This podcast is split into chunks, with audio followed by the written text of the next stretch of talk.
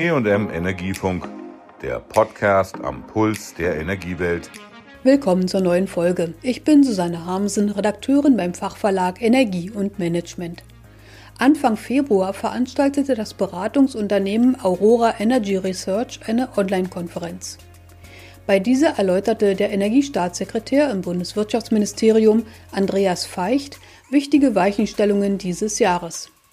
Zentrales Ziel aller Maßnahmen schon heute müsse das Fernziel der Treibhausgasneutralität im Jahr 2050 sein, sagte er. Treibhausgasneutralität 2050 bedeutet einen fundamentalen Wandel, eine fundamentale Transformation, denn in den letzten 30 Jahren haben wir 400 Millionen Tonnen CO2 eingespart, aber in den kommenden 30 Jahren müssen wir 800 Millionen Tonnen einsparen oder in anderer Art und Weise verwenden. Sonst können wir Treibhausgasneutralität nicht schaffen. Deswegen kommt diese Legislaturperiode, aber natürlich auch der kommenden, eine zentrale Rolle zu. In diesem Zusammenhang verteidigte er die beschlossene Novelle des Erneuerbare Energiengesetzes EEG. Es enthalte wichtige neue Regelungen, beschrieb Andreas Feicht. Zum Beispiel ein Monitoring. Wir haben einen klaren Pfad, der sich nicht nur auf Leistung, sondern auch auf Arbeit äh, bezieht und in dem wir Nachsteuerungsmechanismen eingebaut haben für den Fall, dass wir in dem jeweiligen Jahr, in der jeweiligen Jahresscheibe, die Ziele nicht erreichen. Wir haben Impulse gesetzt für den Eigenverbrauch, insbesondere im Solarbereich. Wir haben neue Flächen generiert äh, für Solarfreifläche, aber auch Dual Use, wie zum Beispiel Agro-PV, andere Themen. Wir haben im Bereich Wind ein Referenzertragsmodell verändert für den Südbereich, um auch mehr Windkraftanlagen in Süddeutschland anzureizen, kommunale Beteiligungen für die entsprechenden Kommunen, um Akzeptanz zu schaffen für die Windenergie. Kritikern hielt er entgegen, es nutze nichts, noch höhere Ausbaupfade im EEG festzulegen, wenn schon die heutigen Zielgrößen in der praktischen Umsetzung festhingen. So müsse die Finanzierung des Ausbaus erneuerbarer Energieerzeuger verändert werden, damit der Strompreis nicht weiter steige. Dafür werde in diesem und dem kommenden Jahr das EEG-Konto mit 11 Milliarden Euro gestützt, um die Umlage auf 6,5 Cent je Kilowattstunde zu begrenzen. Auch wenn es nicht nur um finanzielle Kriterien geht, solle der künftige Ausbau erneuerbarer Erzeugung mit weniger Subventionen geschehen, erläuterte der Staatssekretär. Die Kriterien sind eben volkswirtschaftliche, energiewirtschaftliche, aber auch politische. Und deswegen wird nicht jede Technologie immer nur dem Markt ausgesetzt werden können. Das ist klar, sonst gäbe es keine Gülleanlagen. Ja, das ist also völlig, völlig logisch.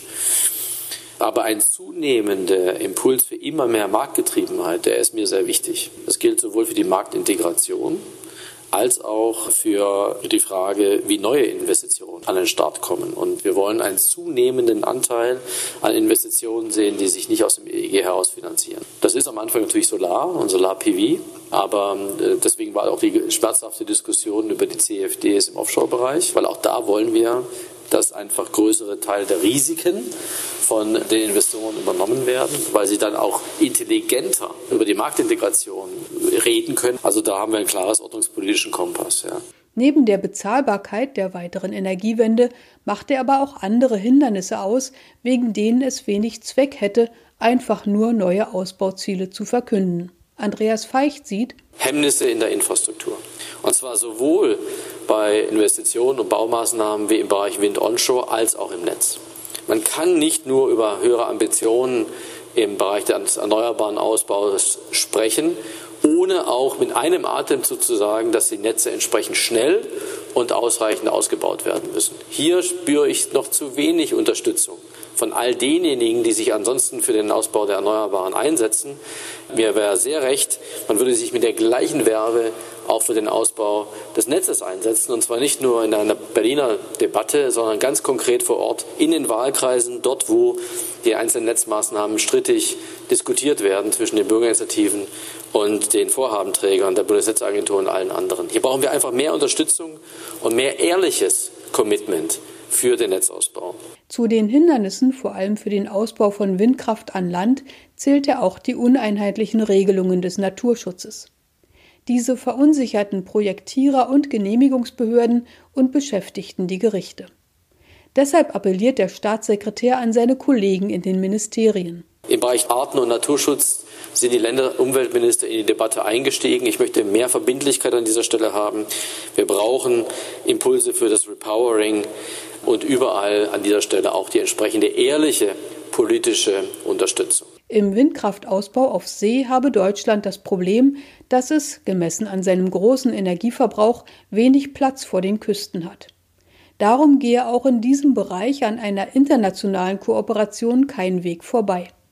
Es gebe zum Beispiel Gespräche mit Dänemark, das im Vergleich zu seinem Stromverbrauch große Flächen vor der Küste zur Verfügung hat. Für den Windstrom müssten dann aber auch wieder Übertragungsnetze vorhanden sein, erinnerte Feicht. Dies bedeutet technische und regulatorische Herausforderungen von der Einbindung einer Wasserstoffproduktion bis zur Frage, ob solche internationalen Verbindungen dann Interkonnektoren sind. In diesem Fall hätten sie 70 Prozent ihrer Transportkapazität für den internationalen Handel offen zu halten, was unwirtschaftlich sei. Dafür müsse die Europäische Kommission noch Alternativvorschläge unterbreiten, forderte Feicht. Es müsse eine faire Kosten-Nutzen-Verteilung zwischen den Anrainerstaaten gefunden werden. Umstritten ist auch noch der künftige deutsche Strombedarf, von dem im Jahr 2030 65 Prozent erneuerbar erzeugt werden sollen.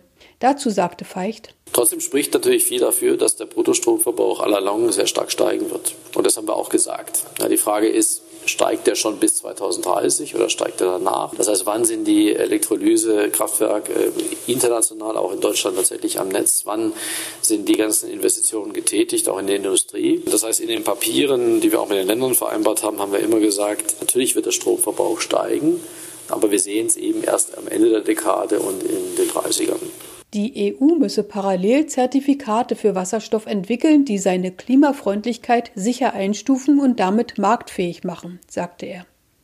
Für die mögliche Verschärfung der nationalen Klimaschutzziele verwies er auf die Vorgaben der Europäischen Kommission, die in diesem Sommer konkrete Umsetzungsmaßnahmen vorstellen will.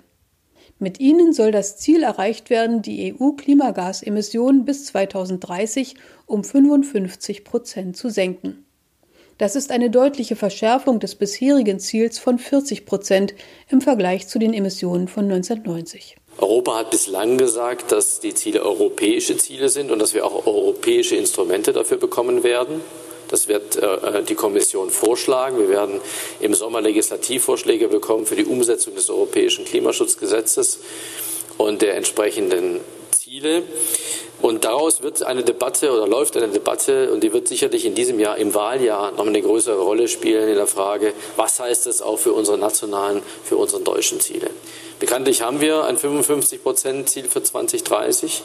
Unser Zwischenziel für 2020 haben wir erreicht, nämlich 42 Prozent äh, geringere CO2-Emissionen gegenüber 1990.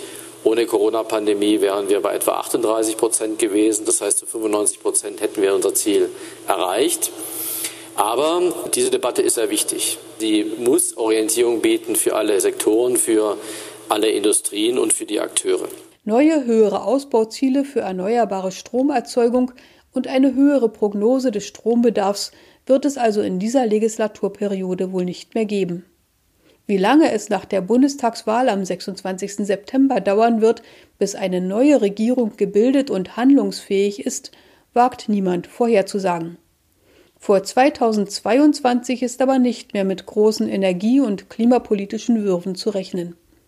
Und dann sind es nicht einmal mehr acht Jahre bis zum magischen Zieljahr 2030, wenn Deutschland mindestens 55 Prozent weniger Treibhausgase emittieren will als 1990. Die verschenkte Zeit könnte uns alle teuer zu stehen kommen, wenn Deutschland wegen Verfehlung seiner Ziele Emissionszertifikate zukaufen muss. Das war die aktuelle Folge zur Energiepolitik im Wahljahr 2021. Tschüss, sagt Susanne Hamsen. Das war der EM Energiefunk. Bleiben Sie voller Spannung.